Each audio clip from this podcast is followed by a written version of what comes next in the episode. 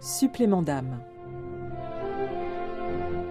Premier des apôtres, apôtre de Pâques, la figure de Marie-Madeleine est toujours présente auprès de Jésus de la croix à la résurrection.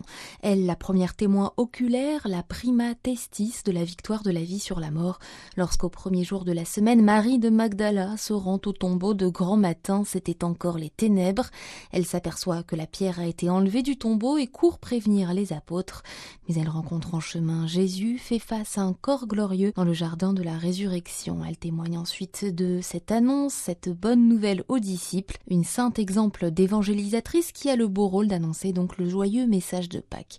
Jacqueline Kellen, écrivain française chrétienne, est une passionnée de Marie-Madeleine, à laquelle elle a dédié un ouvrage intitulé Un amour infini. Selon elle, la présence de Marie-Madeleine auprès du Christ relève de l'absolu. La présence de Marie-Madeleine auprès de Jésus jusqu'au bout, même jusqu'après le tombeau, est l'exemple même de la fidélité et je dirais plus de l'amour absolu, de l'amour irréversible c'est elle la première qui s'est présentée, qui s'est offerte à Jésus lors du fameux repas euh, chez Simon avec euh, une surabondance de larmes, de caresses avec ses cheveux, de parfums. Et depuis cette grande déclaration d'amour, eh bien, elle ne l'a jamais quittée, restant la plupart du temps euh, silencieuse mais fidèle jusqu'au bout. C'est ce cœur vigilant qui ne renie pas, ne trahit pas et ne doute jamais. Cœur vigilant, fidèle et confiant, autant de caractéristiques pouvant inspirer tout fidèle.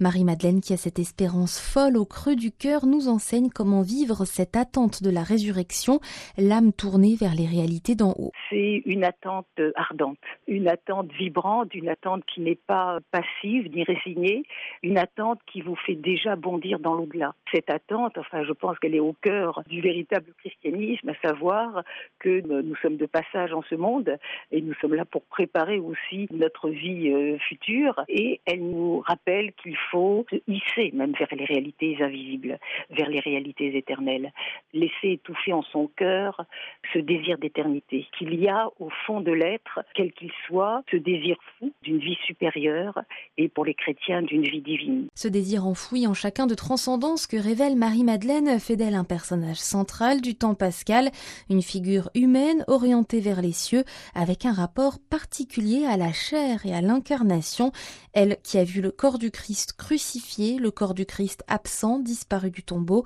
et le corps du Christ glorieux c'est le grand mystère justement, de même qu'on ne peut pas le mystère de la résurrection, le mystère de l'incarnation, je pense qu'elle aussi devient vivante. La distinction entre la vie au sens la vie biologique, bios, et la vie qui est la vie qui donne la vie, l'eau de vie dont parle Jésus, qui se nomme Zoé en grec ancien. Donc devenir vivant, non pas simplement survivre, subsister, mais participer à la vie divine.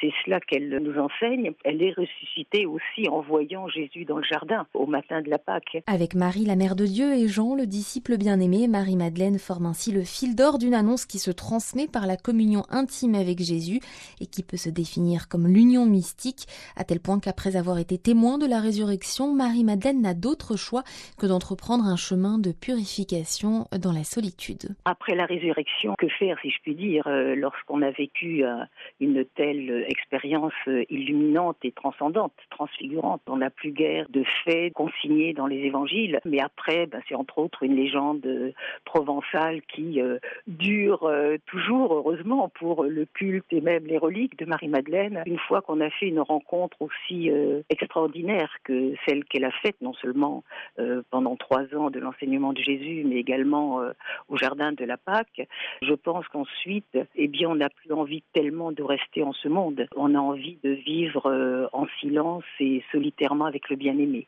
À rencontrer le Christ ressuscité, Marie-Madeleine a été honorée par les derniers papes. Jean-Paul II d'abord met en relief son rôle particulier dans sa lettre apostolique Mulieris Dignitatem sur la dignité et la vocation de la femme. Nous sommes en octobre 1987. Le pape François ensuite élève au rang de fête sa mémoire liturgique dans le contexte du jubilé de la miséricorde en 2016. La liturgie fera donc désormais ressortir la mission spéciale de Marie-Madeleine dans l'Église.